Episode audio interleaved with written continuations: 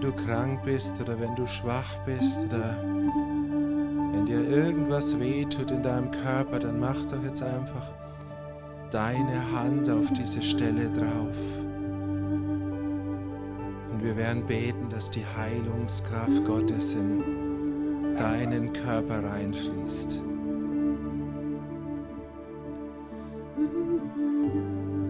Und Vater, ich bete, dass jetzt deine Heilungskraft kommt. Dass deine Heilungskraft kommt und unsere Körper berührt. Hm. Vater, ich nehme Autorität jetzt über jede Krankheit, über jeden Geist der Krankheit. Und ich gebiete in Jesu Namen, dass Normalität im Körper kommt. Vater, da wo Blutwerke schlecht sind, wo auch ja, der Kreislauf schlecht ist, ich gebiete in Jesu Namen, dass Normalität kommt. Dass Normalität kommt. Da, wo der Atem irgendwo zu kurz oder ja, Kurzatmigkeit da ist, ich bete, dass ein ganz tiefes Durchatmen wiederkommt. Dass ein Aufatmen kommt in deiner Gegenwart, Herr. Herr, bei dir können wir aufatmen. Und jeder Druck, jeder Druck geht weg. Auch der Druck in deinem Herzen, er geht weg. Und deine Sorgen, dieser Sorgengeist, der muss sich auflösen jetzt. Und du bist da und heute Vormittag ist keine Zeit zu sorgen, sondern es ist Zeit von Gott zu empfangen, von Gott berührt zu werden.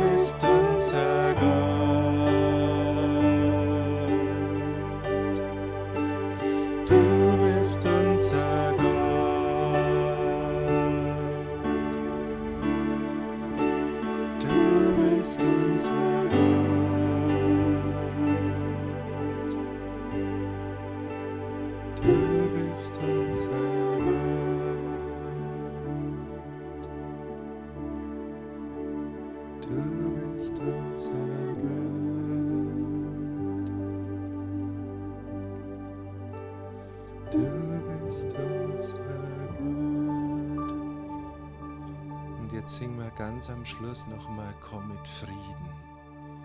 Komm nicht mit Heilung, sondern komm mit Frieden. Einen tiefen Frieden für unsere Herzen. Komm mit Frieden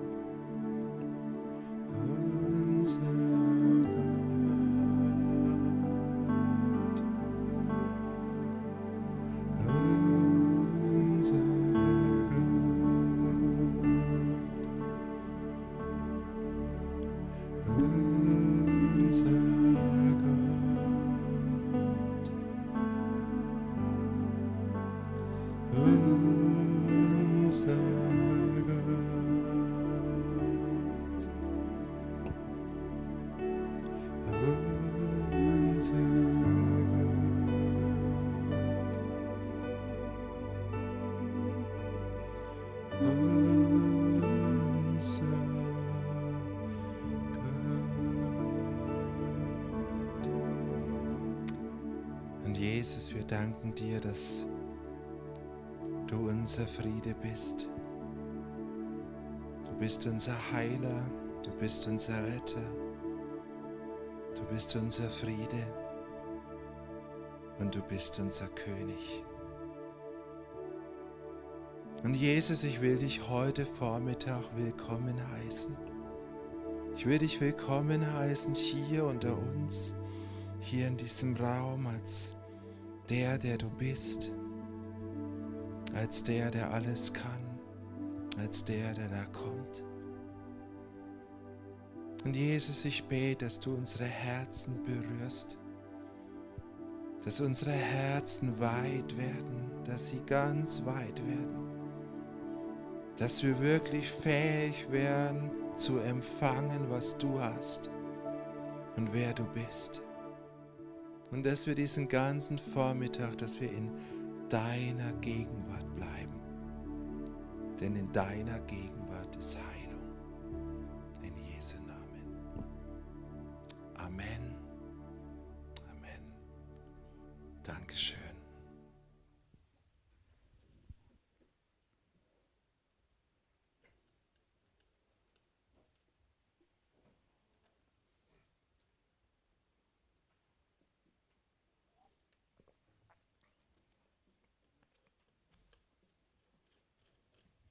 Hat gut angefangen, oder?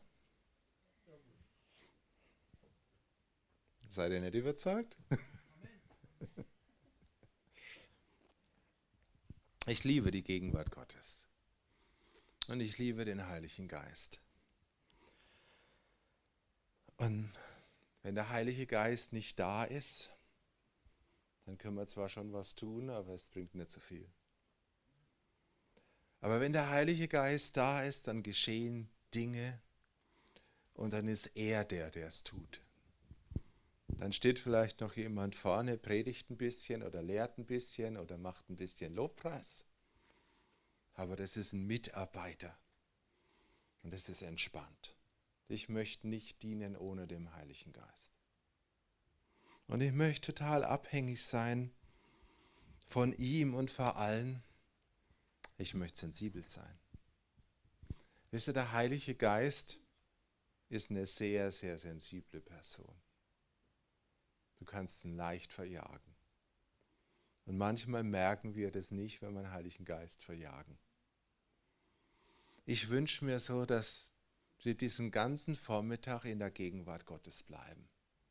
Glaubt ihr, dass es möglich ist, in der Gegenwart Gottes zu bleiben, dass einerseits die Gegenwart Gottes da ist und da bleibt und dass man trotzdem auf der anderen Seite lehrmäßig in ein Thema reingehen kann?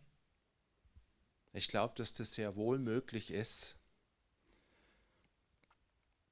Jesus, ich weiß gar nicht mehr, in welchem Kapitel das steht. Ich glaube, Markus 2 ist es oder irgendwo. Das ist eine berühmte Geschichte, wo er diesen Gichtbrüchigen heilt, den die seine Freunde runterlassen, wo sie das Dach abdecken.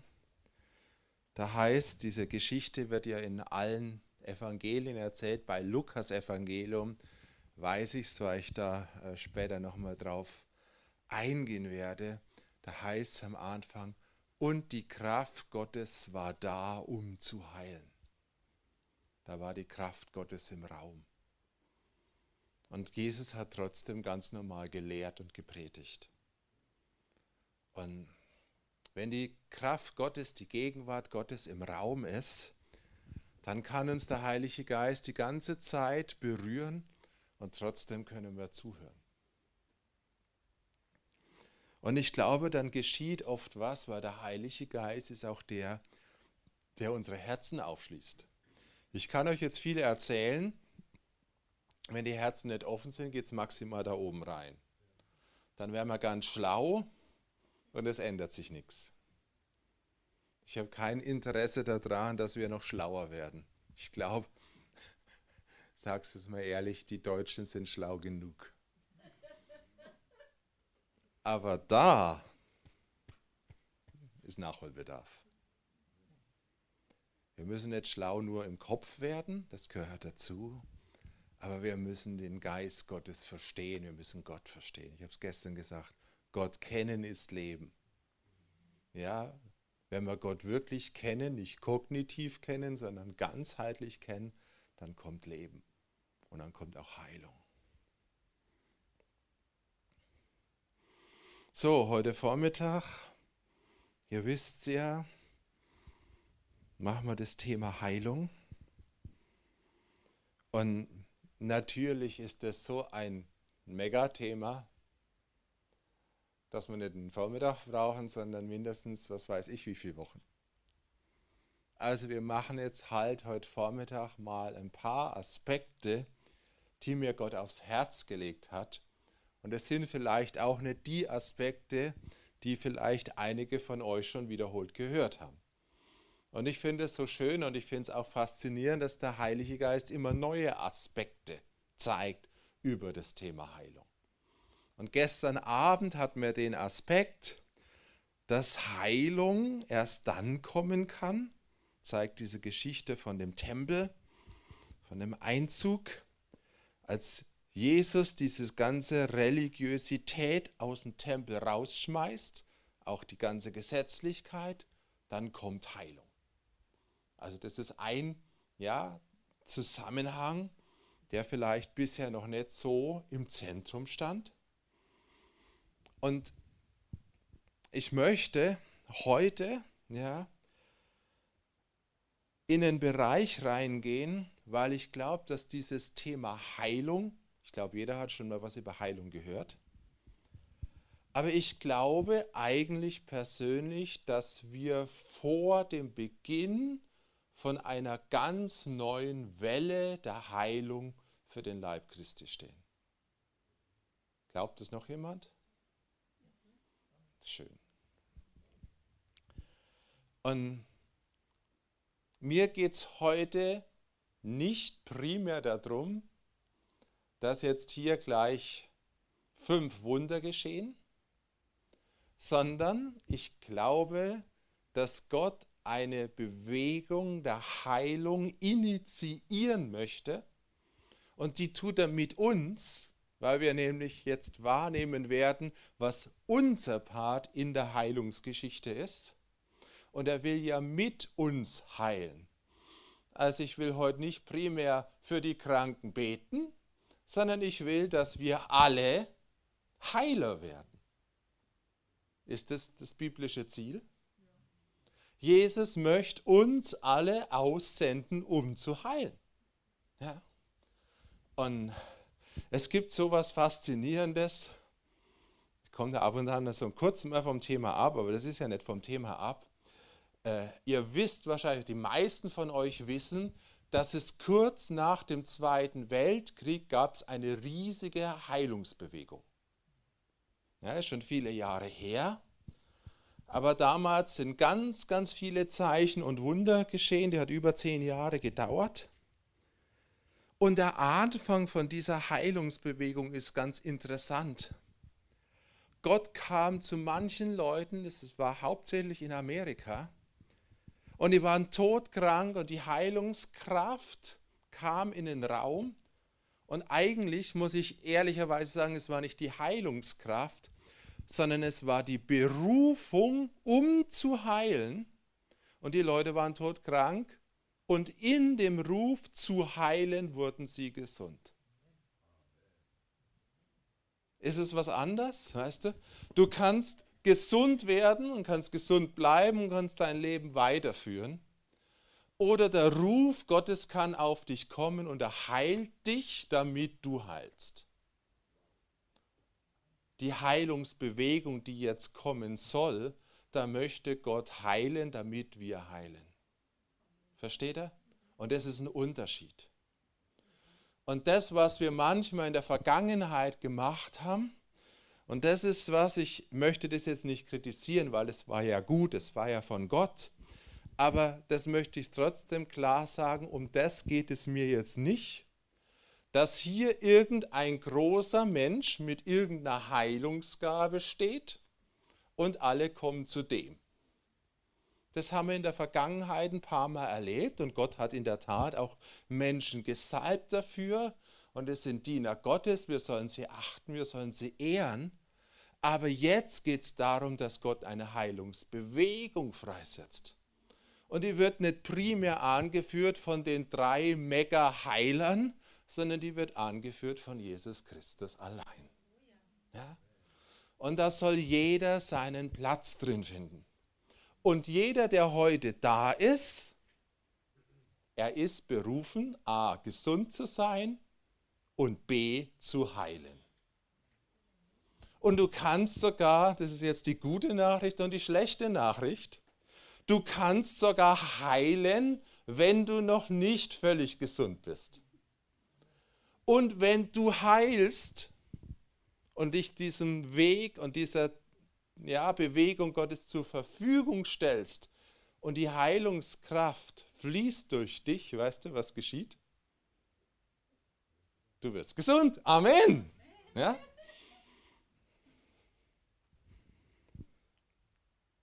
Für die, die es nicht wissen,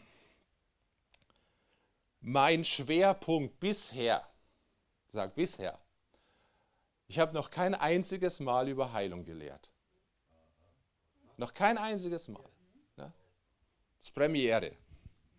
Aber natürlich kenne ich mich, habe ich mich mit dem Thema beschäftigt. Aber mein Hauptschwerpunkt bisher war im Prophetischen. Ich habe viel prophetisch gedient, habe auch hunderte, wahrscheinlich über tausend Mal über Leute gebetet, prophezeit. Und ich sage euch, bei dem ist es mir manchmal so gegangen, wenn ich über jemanden prophezeit habe und wirklich der Geist Gottes war da. Und ich war längst nicht perfekt und mir ging es längst nicht immer gut dabei vorher. Und wenn ich über jemanden prophezeit habe, das waren immer so gute Worte, die Gott hatte. Danach war ich regelmäßig geheilt. Ja, und auferbaut. Und manchmal, das ist sozusagen so noch das i-Tüpfelchen, schickte mich Gott zu einer Person und sagt, weissag, bete für die, ja, prophezei über die. Und ich habe für die Person prophezeit und ich dachte, oh Gott, kann das jetzt wirklich sein? Ich habe das Gefühl, ich prophezei gerade über mich selbst. Und dann sagte Gott am, Anfang, am Schluss, Robert, das war völlig richtig, aber du kannst all die Worte, die du jetzt über die Person gelegt hast, für dich selbst nehmen. Erkennt er schon ein Geheimnis Gottes? Wisst ihr, gestern habe ich diese eine Stelle gehabt für die Frau äh, von der Schwiegermutter von Petrus. Gott heilte sie und sie stand auf und diente ihm. Wenn wir Gott dienen, das ist der Unterschied zum Dienst in der Welt und vor allem zum Dienst für dunkle Mächte, bleibt immer was für dich hängen. Gott ist nicht geizig. Gott liebt es, seine Diener zu segnen. Also entscheide dich zu dienen, entscheide dich auch in diesen Bereich Heilung reinzugehen. Und wenn Heilungskraft durch dich fließt, wird immer was hängen bleiben. Aber bitte dreh es jetzt nicht um und sag, weil ich will, dass was hängen bleibt, heilig halt. Ich glaube, das funktioniert nicht. Ja, ihr versteht, was ich meine. Also, mir geht es heute, die, diesen großen Kontext irgendwo zu malen. Weil ich glaube, gestern habe ich angefangen damit, Jesus möchte kommen, Jesus möchte kommen in unsere Städte. Und wenn Jesus kommt, kommt der Heiler und es kommt eine Bewegung der Heilung. Und wir sollen alle Anteil haben. Und ich will jetzt nicht, und das werde ich jetzt auch gleich nochmal merken, dieses Thema Heilung allein rauspicken, sondern zu dem Thema Heilung gehört immer ganz viel dazu. Heilung ist ein Aspekt vom Reich Gottes. Einer. Und wir müssen in Zukunft das Ganze sehen. Und wenn wir das Ganze sehen, wird das eine, dieser eine Aspekt größer werden, wie wenn wir nur auf den einen Aspekt sehen. Versteht ihr? wenn wir uns jetzt nur auf das Thema Heilung fixieren und sagen, wir brauchen Heilung, wir brauchen Heilung, wir brauchen Heilung, wir brauchen Heilung. Stimmt's, wir brauchen Heilung. Aber mehr, dass wir Heilung brauchen, brauchen wir, dass Jesus kommt und das Reich Gottes kommt. Und wenn das Reich Gottes kommt und wenn Jesus kommt, dann kommt Heilung. Aber wenn nur Heilung kommt oder Heilungsgaben, kommt doch lange nicht das Reich Gottes und möglicherweise ist Jesus sogar ziemlich in der Ferne. Mir geht es nicht darum, dass Heilung kommt, sondern dass der Heiler kommt und dass der das mitbringt, was wir alle brauchen. Und nur ganz ehrlich, wenn wir diese Ausrichtung haben, dann wird was kommen, was bleibt. Sonst kommt eine Welle, ein super Prediger, der hat mit Sicherheit 10, 20 oder 100 Mal mehr Salbung zu heilen wie ich, heilt ein paar Leute und er geht wieder und es ist alles wieder weg. Aber wenn eine Heilungswelle kommt, weil wir alle da reingehen, weil ihr mit uns reingeht, dann kommt was, was bleibt und was stärker wird. Das ist mein Anliegen. So, jetzt war ich ganz fleißig. Das habe ich vor zwei Wochen schon mal gesagt. Gell? Ich, ich mache das normalerweise nicht. Echt nicht. Aber ich habe was mitgebracht. Nicht, dass ihr jetzt alle noch schlauer werdet. Kannst mir verteilen. Ich hoffe, das passt einigermaßen von der Menge her.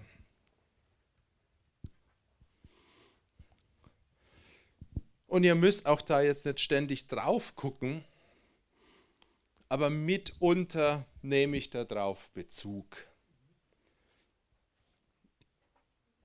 Und ich habe euch das ausgedruckt. Es sind jetzt nichts anderes wie zwei Bibelstellen, eine im Matthäusevangelium, eine im Lukasevangelium.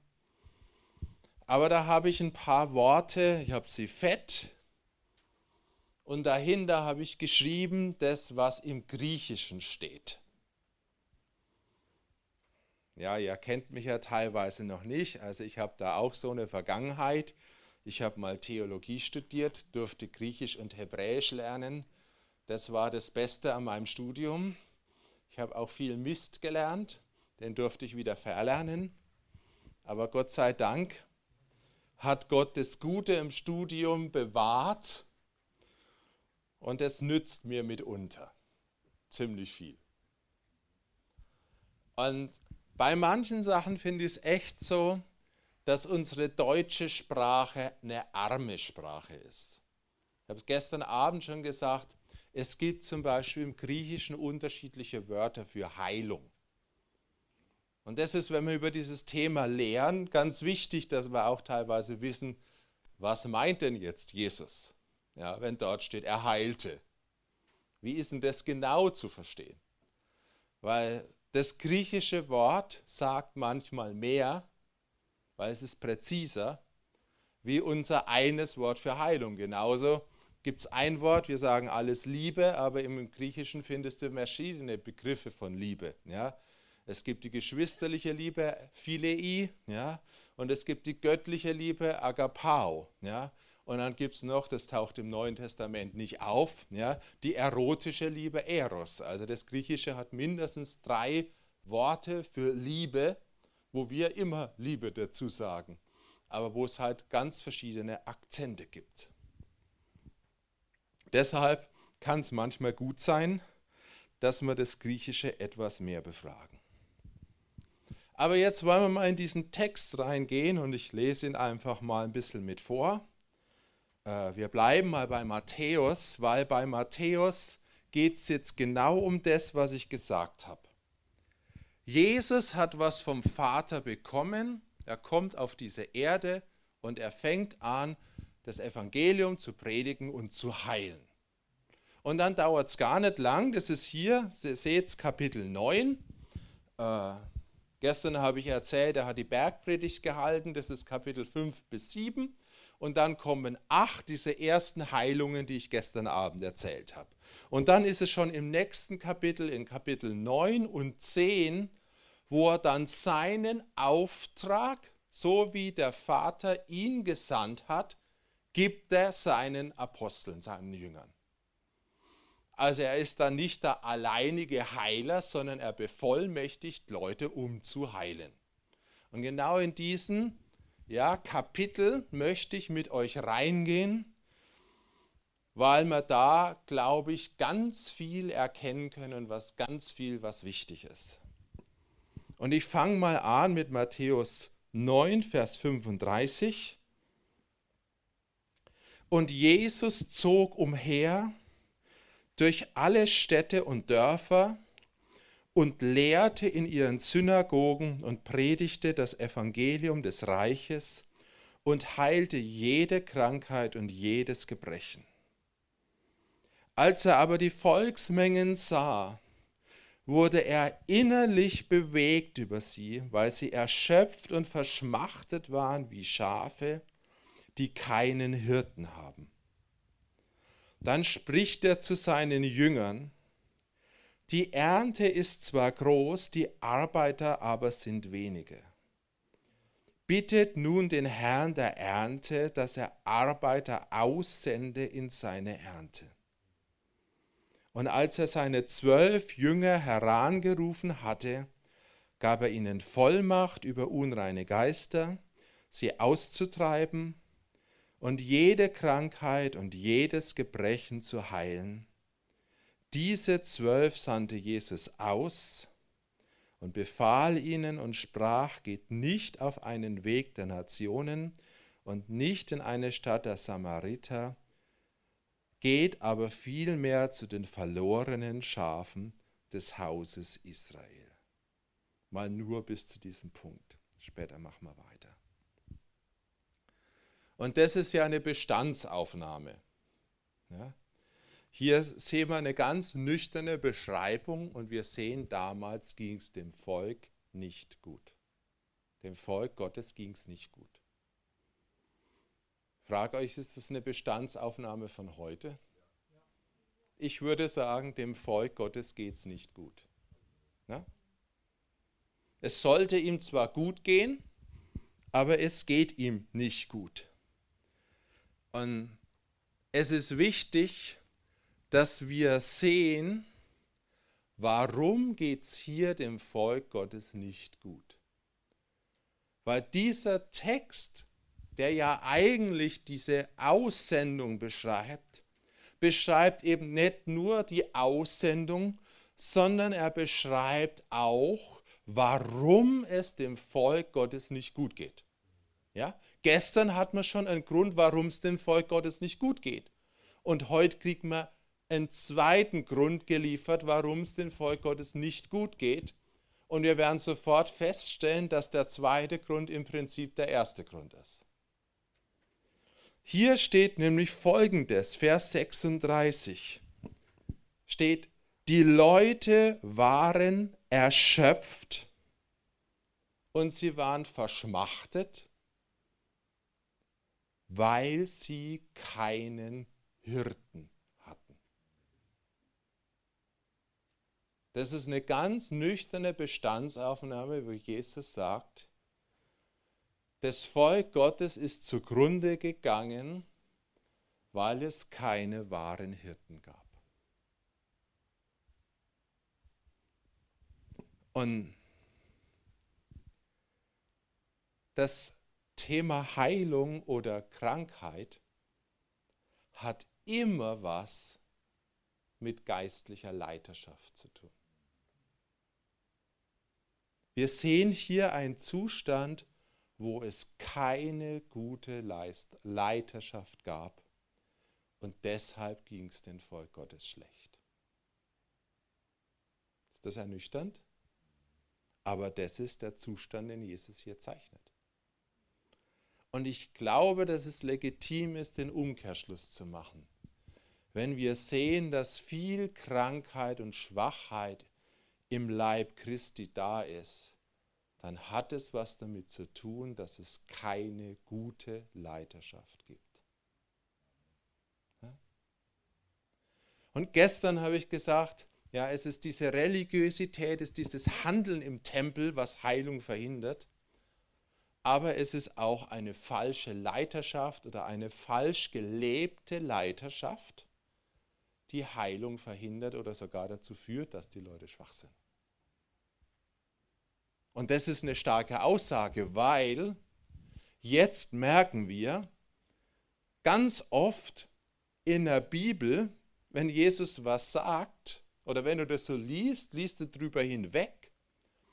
Aber eigentlich ist das nämlich schon ein ziemlich versteckter Angriff.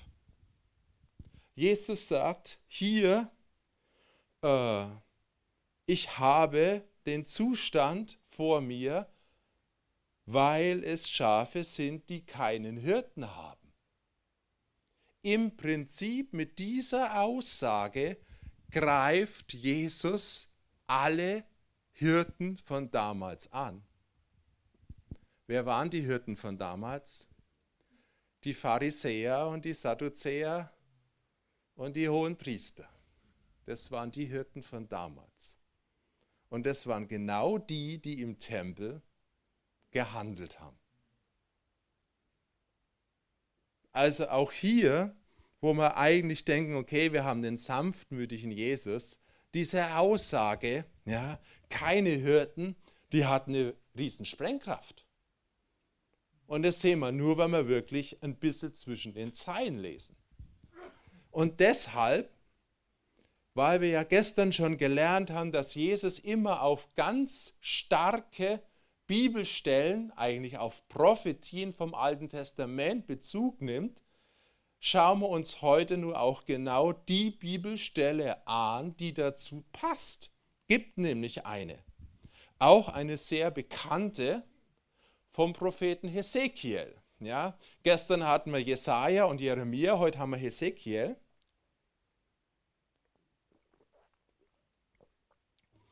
Und da haben wir Hesekiel 34. Und da steht folgendes. Menschensohn Weissage über die Hirten Israels. Jetzt machst du mal Israel weg, weil es geht jetzt um die Gemeinde. Weissage und spricht zu ihnen den Hirten. So spricht der Herr. Wehe den Hirten Israels, die sich selbst weiden, sollen die Hirten nicht die Schafe weiden. Die Milch genießt ihr mit der Wolle kleidet ihr euch, das fette Vieh schlachtet ihr, die Herde weidet ihr aber nicht. Die Schwachen habt ihr nicht gestärkt und das Kranke nicht geheilt und das Gebrochene nicht verbunden und das Versprengte nicht zugebracht, zurückgebracht und das Verlorene nicht gesucht, sondern mit Härte habt ihr über sie geherrscht und mit Gewalt. Und sie zerstreuten sich, weil sie ohne Hirten waren und wurden allen Tieren des Feldes zum Fraß. So zerstreuten sich und irrten umher meine Schafe. Ja, und das ist genau das, was Jesus hier beschreibt. Also er beschreibt von einem Zustand, ja, wo eben die Leiterschaft über lange Zeit was nicht gemacht hat, was sie hätte tun sollen. Und Leiterschaft kannst du jetzt in ganz vielen Hinsicht mal definieren. Das fängt schon an mit Leiterschaft. Die erste Leiterschaft, die wir in unserem Leben erleben, sind unsere Eltern. Unsere Eltern haben eine Aufgabe, sie sind unsere Leiter, sie sollen uns hochbringen. Jede Leiterschaft soll hochbringen. Und jede Leiterschaft muss unterstützen, damit wir hochgebracht werden. Und es gibt Leiterschaft Gottes und es gibt Leiterschaft dieser Welt. Und die Leiterschaft dieser Welt, ja, vom falschen System, die nimmt die, die unten sind, damit sie größer wird, ja, missbraucht alle Leute, damit sie nach oben kommen. Und die Leiterschaft Gottes dient den Leuten, damit die Leute höher kommen. Ja? Und das ist völlig unterschiedlich.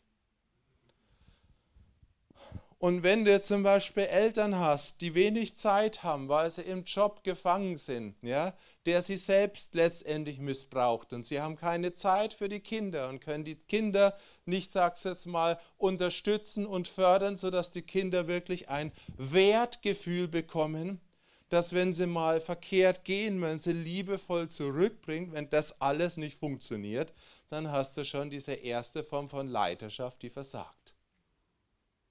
Wenn du nach Deutschland zurückgehst, in die Geschichte ist es ganz einfach. Wir haben eine Generation, wo so viele Väter im Krieg geblieben sind, die konnten die Leiterschaft gar nicht ja, einnehmen durch den Krieg. Und durch die Zeiten hast du immer was, wo Leiterschaft versagt hat. Und dass wir den Zustand haben, den wir jetzt haben, hat was damit zu tun, dass die Leiterschaft in verschiedener Ausprägung versagt hat. Oder dann kommst du in Gemeinden, und ich will hier jetzt nicht angreifen, weil das Wort Gottes ist schon provokativ genug. Aber dann kommen Leute in eine Gemeinde, haben eine Hoffnung, dass sie angenommen werden, dass man ihre Schwachheit liebevoll begegnet, anstatt dass man sie teilweise liebevoll aufnimmt, kriegen sie ein neues Regelwerk und dürfen für das neue Regelwerk aber bitteschön noch ihren Zehnten geben. Und wenn es geht, auch noch mehr. Das ist nicht den Leuten gedient. Das ist nicht die Schwachen gestärkt. Ja, das ist nicht das, was Jesus beabsichtigt hat mit Leiterschaft. Und ich glaube ganz ehrlich, es gibt immer einen Punkt, wo Gott irgendwann sagt, ich gebe einer Leiterschaft noch eine Chance und noch eine Chance und noch eine Chance. Da waren Fehler drin, aber ich gebe ihr noch eine Chance. Und dann gibt es aber auch, wie hier in beiden Stellen bei Hesekiel und bei Jesus, wo ganz klar was ist, und das ist hart, das Kommen von Jesus bedeutet Gericht gegen die damalige Leiterschaft. Es bedeutet Gericht.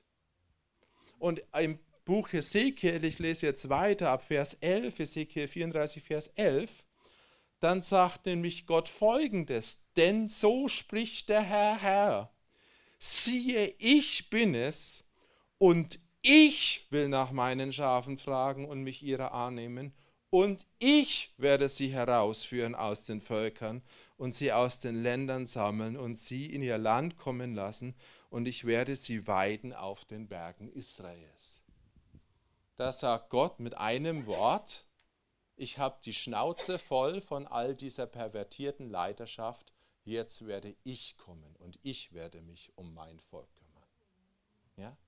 Und das ist letztendlich dieser Zustand bei Jesus, ja, diese Leiterschaft, ja, sagt Gott irgendwie, es geht nicht mehr so weiter. Jetzt nimmt das Ich, was ich eigentlich delegieren wollte, das nehme ich jetzt wieder an mich und ich mache einen Cut und ich fange neu an. Und da schneidet wirklich was ab. Und so bedeutet das Kommen von Jesus Gericht gegen die damalige Leiterschaft und das siehste das zieht sich in den ganzen Evangelien durch, dass Jesus einen Konflikt, einen Megakonflikt hat mit dieser Leiterschaft. Weil diese Leiterschaft war nicht mehr von Gott autorisiert. Sie war zwar irgendwo, sie saßen dort rum, ja, aber sie hatten sich schon längst so von Gott entfernt, dass Gott letztendlich nicht mehr durch sie wirken konnte. Und ich sage euch, das ist jetzt nicht böse, aber wir sind heute teilweise in einer ähnlichen Situation. Ich glaube, dass wir uns in vielen Teilen in der Kirche, und ich sage jetzt wirklich Kirche ganz global, so weit entfernt haben von den ursprünglichen Anliegen Gottes, dass Gott sagt, das werde ich jetzt nicht länger erdulden. Ich habe es lange erduldet. Ich habe auch lange gehofft, dass manche umkehren. Aber jetzt werde ich eine Bewegung starten. Und ich sage euch, die allerletzte Bewegung Gottes, die wird nie von irgendeinem Leiter hier auf dieser Welt angeführt werden, sondern die wird von Jesus Christus allein eingeführt werden. Und er wird sich um seine Schafe kümmern. Weißt du, Jesus liebt seine Schafe und da, wo Schafe verletzt sind und verletzt worden sind oder Mangel hatten, weil ihnen einfach was gefehlt hat, weißt du, äh, es ist ja bei mir jetzt nicht so, ich hatte auch nicht unbedingt das, sag's jetzt mal, vollkommenste Elternhaus. Drück's jetzt mal freundlich aus. Und dann haben wir in meinem Wesen Dinge gefehlt. Warum? weil ich sie nicht bekommen habe. Da konnte ich in dem Sinne nichts dafür. Ja, in manchen Dingen war ich schwach.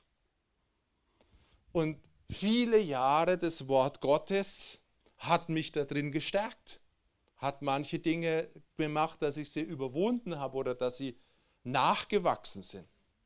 Und vielleicht gibt es immer noch Dinge, und ganz sicher gibt es immer noch Dinge, die immer noch nicht da sind, wo sie sein sollen. Aber es ist was Wunderschönes, wenn wir wissen dürfen, dass Jesus unser Leiter ist.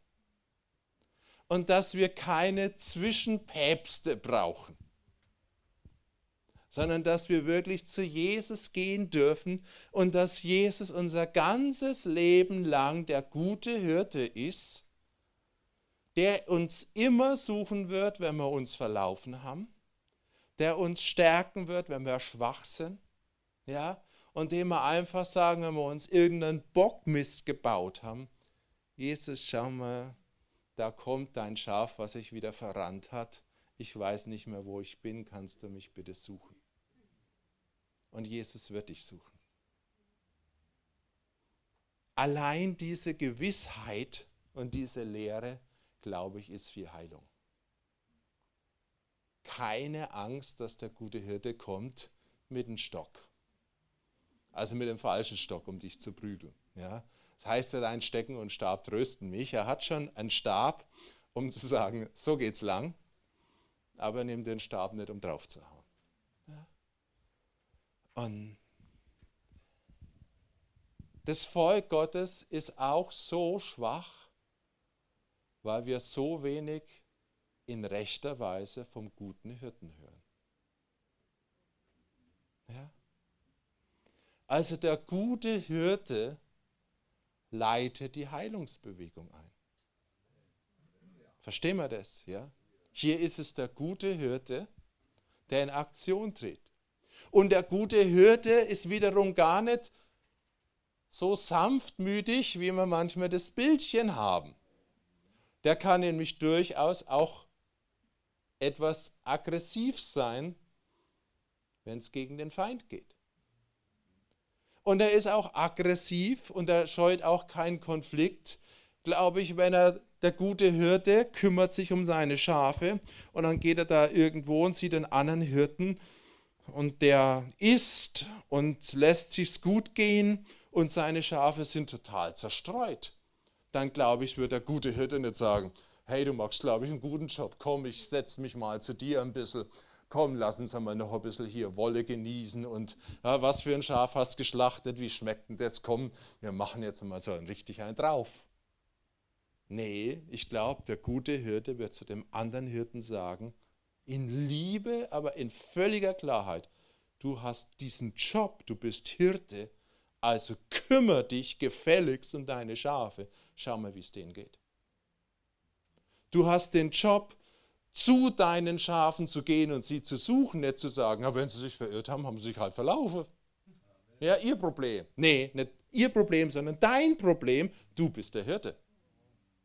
Sonst total falscher Job. Und dann nicht Geld von der Gemeinde kassieren, sondern arbeiten gehen da draußen. Ja? Als Hirten der Gemeinde haben wir einen Job zu tun. Es gibt sogar eine Jobbeschreibung. Und die hast du hier. Ja? Und die ist gar nicht unbedingt immer so angenehm. Und ich denke, der Hirte hat auch nicht nur einen angenehmen Job. Aber er muss seine Schafe lieben. Und wenn er seine Schafe liebt, dann wird er ihnen nachgehen und wird ein Ziel haben, dass er sie hochbringt. Und er wird auch noch, was das finde ich ganz genial, weißt du, weil wenn du jetzt mit einer Hirte irgendwo hingehst und die Schafe fressen, dann ist ja nur irgendwann das Gras weg. Ja? So ist es halt nun mal. Und dann muss der Hirte erkennen, so jetzt geht's weiter. Und dann geht es halt nicht, dass wir in der Gemeinde dieselben Predigten 15 Jahre lang hören. Dann ist nämlich das Feld abgegrast und es stärkt nicht mehr. Wenn die Predigt schon dreimal gehört hast, dann schläfst du beim vierten Mal ein. Was kommt raus? Ja, schlafende Kinder und schwache Kinder. Weil wenn ich halt nichts esse, wäre ich schwach. Das wissen wir. Wenn ich kein gutes Wort Gottes bekomme am Sonntag, wäre ich schwach. Wenn es vergiftet ist, wird es mir schlecht. Ja, so ist es. So ist es. Wenn Sauerteig drin ist, Gesetzlichkeit, werde ich auch nicht stark. Ich muss gutes Wort Gottes bekommen. Und wenn wirklich gutes Wort Gottes gepredigt und gelehrt wird, wird die Gemeinde stark. Und wenn die Gemeinde nicht stark ist, jetzt geht schon wieder gegen die arme Prediger, dann haben die Prediger versagt, weil meine Bibel sagt, das Wort Gottes ist kräftig.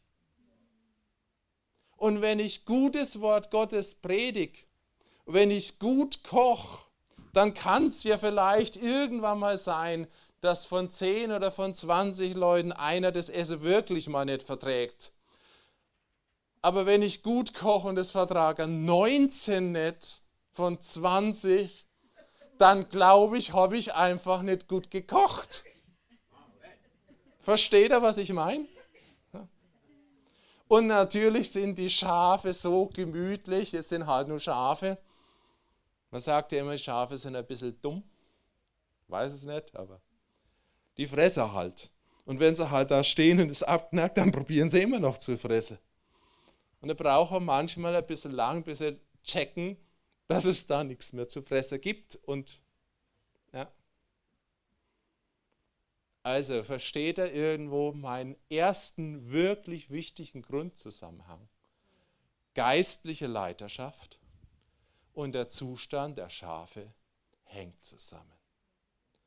Eine gute geistliche Leiterschaft, Hirten nach dem Herzen Gottes, so wie David einer war, werden das Volk Gottes stark machen. Warum war im Alten Testament die Zeit von David vielleicht die siegreichste in der ganzen Geschichte Israels? Weil David ein Hirte nach dem Herzen Gottes war. Er hat es gezeigt, als der eine kam, der Löwe, und das Schaf verschlingen wollte, hat er nicht gesagt, guten Appetit, sondern er ist zum Löwen hin und hat ihm eine Truff geklaut. Ja? Und als der Bär kam, hat er einen Bär verdroschen. Ja? Und wenn er nachgedacht hätte, dann hätte er gesagt, oh, ich gehe mal ganz schnell weg, weil der Bär ist ein bisschen viel stärker wie ich. Und es ist ja nur ein Schaf von 100. Tut ja nicht weh für einen Zehnten, 99 bringe auch noch genügend Zehnten. Ja, ich darf jetzt einmal ein bisschen provokant sein, weil er sollte ja die Botschaft dahinter verstehen. Ja? Also, David hat für seine Schäflein gekämpft. Und das hat Gott im Himmel gesehen und gesagt, den nehme ich und setze ihn über das ganze Schaf, äh, über das ganze Schafherde, ja, über das ganze Volk. Ja. Er hat bei den Schafen gezeigt, wie sein Herz ist. Ja. Die, versammelte Mannschaft, als dann der Superprophet war, da war er gar nicht eingeladen. Ja, der musste ja Schafe hirten. Und dann hat der Prophet gesagt, Nummer 1 ist es nicht, Nummer 2, 3, 4, 5, 6, 7 ist es nicht oder 6. Und er sagt, ach, da haben wir noch einen, das ist der Schafhirte. Und erst dann kam sie und dann hat Gott zum Propheten gesagt, der ist es. Ja. Also, Gott sucht nach Menschen mit Hirtenherz. Hirtenherz und Heilungsdienst passt gut zusammen. Wenn du null Hirtenherz hast, dann glaube ich, klappt es auch nicht so ganz mit der Heilungssalbung. Ja.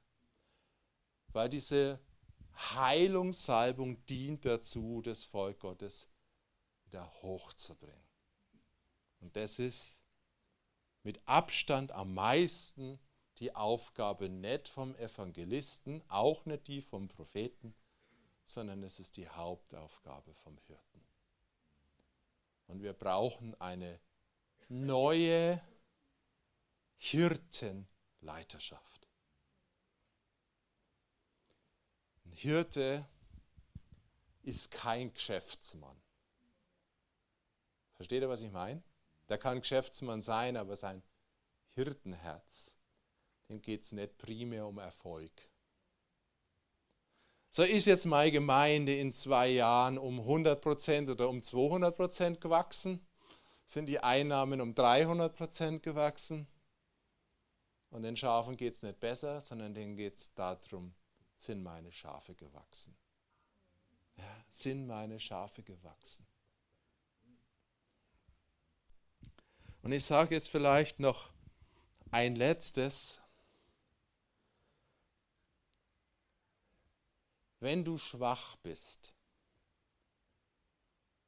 es gibt was, was wir auch noch nicht wirklich ergriffen haben. Ich sage ganz ehrlich, ich habe selbst noch nicht ergriffen. Aber Glauben hat ja immer was mit Nehmen zu tun. Ja, im Geist empfangen. Ja, dieses Wort heißt wirklich im Griechischen nehmen. Jetzt stell dir mal vor, du hast eine Hand, einen Arm, der ganz schwach ist. Zum Beispiel von Menschen, die einen Schlaganfall hatten, die sich fast nicht mehr bewegen können und die sich gar nicht heben können. Und jetzt sagt die Bibel ja irgendwo, wir sollen Heilung empfangen. Empfangen heißt auch was mit greifen. Jetzt, wenn deine Hand so schwach ist, dass du nicht mehr greifen kannst, dann hast du ein Problem mit dem Nehmen. Und ich glaube, dass ganz viel in unserem Zustand im Leib Christi, wir haben ein Problem mit dem Nehmen. Wir wissen eigentlich gar nicht, wie wir nehmen sollen, weil wir manchmal im Geist verkrüppelt sind. Und dann kommt einer daher und sagt, Empfang, Empfang. Ja? Hast du schon mal gehört, Heilungsprediger, empfang jetzt. Und du sitzt auf deinem Stuhl und denkst, wie geht denn das? Ha? Hat das schon jemand mal erlebt? Was glauben Sie, oft ich mir gedacht, wie nehme ich denn das jetzt? Ich will, aber ich kann nicht. Ja? Und ich glaube, das ist realen Zustand, wenn wir gestärkt werden, der erste Ding, was Jesus eigentlich machen will, und das ist auch das Ziel, dass wir in eine Reife kommen, das habe ich gestern in der Einleitung gesagt, mein Skript ist weg, dass ich eine reife Gemeinde, eine starke Gemeinde will, die alles empfangen kann, was Gott für sie hat. Aber dazu muss erstmal was geschehen, dass wir überhaupt fähig wieder werden zu empfangen. Und es gibt halt irgendeinen Mechanismus, kann ich es euch nochmal erklären, ganz einfach. Wenn ein Kind sich von seinen Eltern abgelehnt fühlt, jedes Kind normal rennt am Anfang zu seinen Eltern hin, das ist DNA drin. Wenn aber die Eltern beschäftigt sind und keine Zeit haben, dann hört das Kind irgendwann damit auf und dann verliert es was, das ist eingeschlafen. Und dann kannst du zu dem Kind sagen, renn doch zu deinen Eltern, das ist irgendwas tot. Ja? Und genauso ist es mit uns im Geistlichen. Wenn unser Geist nicht gestärkt wird, ja, durch Leiterschaft, die uns am Anfang unseres Christenslebens hochbringen soll, dann schläft was ein und dann sind wir manchmal im Geist gar nicht mehr fähig, Dinge zu tun. Wisst ihr, was wir dann brauchen? Den Geist der Erweckung. Weil wir sind eingeschlafen, ja, das heißt ja letztendlich, wir schlafen und dann muss man uns wieder aufwecken, damit überhaupt der Geist wieder was tut. Und das ist was, was wir sehen werden, was auch kommt. Genau in dieser Aussendungsrede. Aber das Erste, ja, was ich sagen will, ja, und was mir wichtig ist, dass wir das sehen, wie Leiterschaft und Heilung zusammenhängt. Und dass es jetzt nicht darum gehen kann, wir suchen nur noch Heilung, sondern Gott will, dass eine Welle kommt, die Heilung bringt, weil sich die Leiterschaft und die Struktur im Reich Gottes ändert. Das ist das Konzept. Und wenn wir nicht bereit sind, auch diese ganzen Strukturen der Leiterschaft zu ändern, dann werden wir vielleicht ab und an mal wieder Heilung erleben, aber wir werden keine Heilungsbewegung erleben. Und ich glaube, es geht Jesus um das Letztere.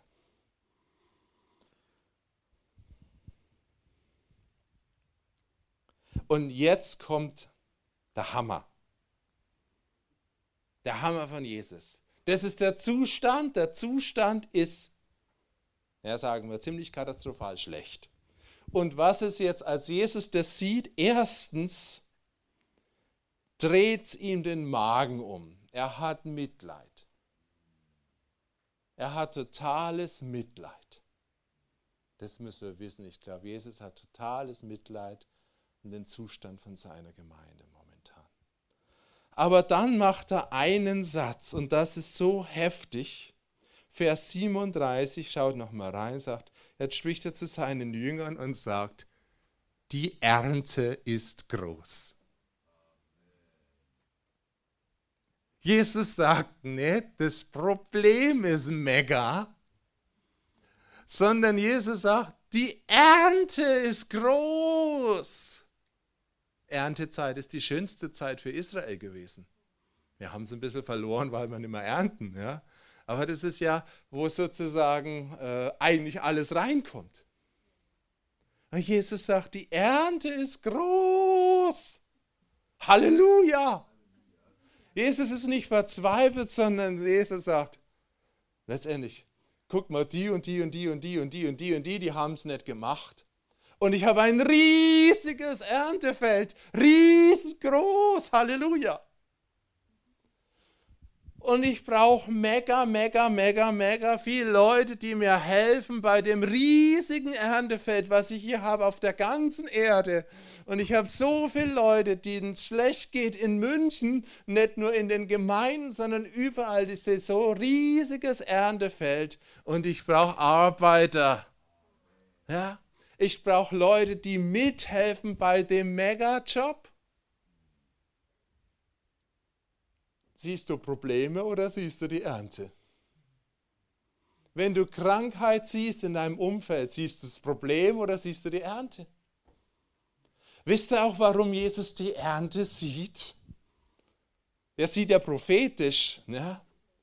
weil er ist ja da noch nicht gestorben, aber er weiß, er wird sterben dafür und all diese Krankheit, ja, das wird er abernten. Er wird es abernten. Ja? Er ist dafür, um alle Krankheit und jeden Tod zu zerstören. Und er sagt bei jedem, oh hier Krankheit, Halleluja, hier kann ich die Kraft meines Kreuzes erweisen. Hier Problem, hier kann ich die Kraft meines Kreuzes erweisen. Kriegen wir diese Sicht hin? Ein guter Hirte sieht diese Sicht. Und ich glaube, diese Sicht war für David der Schlüssel, dass er gesagt hat, mein Schaf, Löwe, oh. Ich glaube, der hat in dem Moment vergessen gehabt, dass es ein Löwe ist. Sonst wäre er nicht durchgegangen, wäre sein Verstand eingeschaltet hat, wäre er doch nicht, weißt du, wäre er nicht blöd. Jeder normale Mensch weiß, dass du nicht mit einem Löwen und nicht mit einem Bär kämpfen sollst. Auf jeden Fall nicht freiwillig. Ne? Was macht David in dem Moment? Der hat es völlig vergessen und sagt, Oh, Bär, meine Ernte. Bumm. Ja, Löwe, meine Ernte. Bumm. Ja. Und was war das? Die Vorbereitung auf Goliath, meine Ernte. Bumm. Ja. Ja, wow. Krankheit, Ernte für uns. Kannst du das nehmen? Dass Krankheit was ist, wo Jesus uns jetzt ausrüsten will, damit wir so gegen die Krankheit gehen, wie David gegen den Löwen und gegen den Bär gegangen ist. Und das Schaf rausreißen. Egal wie Schaf heißt, egal wie dumm das Schaf war, dass es weggerannt ist, hat David überhaupt nicht interessiert. Der hat nur gesehen, mein Schaf, der Feind. Bing! Ja? Und das Ganze so tief in sich drin, dass der logische Verstand, den die Welt und vor allem der Teufel dir gibt, ausgenockt war. Heilung, die Heilungsbewegung ist eine Anti-Schwachheitsbewegung. Eine Anti-Schwachheitsbewegung. Das Ziel wird sein, dass jeder individuell und der ganze Leib stark sein wird. Das ist das Hauptziel. Und zwar stark in jederlei Hinsicht. Stark im Geist, stark in der Seele und stark im Körper. Und wir müssen das im gesamten Kontext sehen. Und wenn wir es das nächste Mal wieder rausreißen, oh, hier habe ich ein körperliches Problem, bitte send mir den super Heilungsprediger, der das körperliche Problem löst, und dann danke, auf Wiedersehen, bis zum nächsten Mal, dann haben wir es nicht verstanden. Aber wenn mit dieser Heilungsbewegung Gott fähig wird und fähig ist, uns stark zu machen in jeglicher Hinsicht, wenn wir im Geist wirklich stark sind, dann werden viele Krankheiten uns gar nicht mehr touchen können. Und dann werden wir die Krankheiten selbst verjagen. Also es geht um eine Bewegung, wo Gott uns stärkt an Geist, an Seele und an Leib. Amen.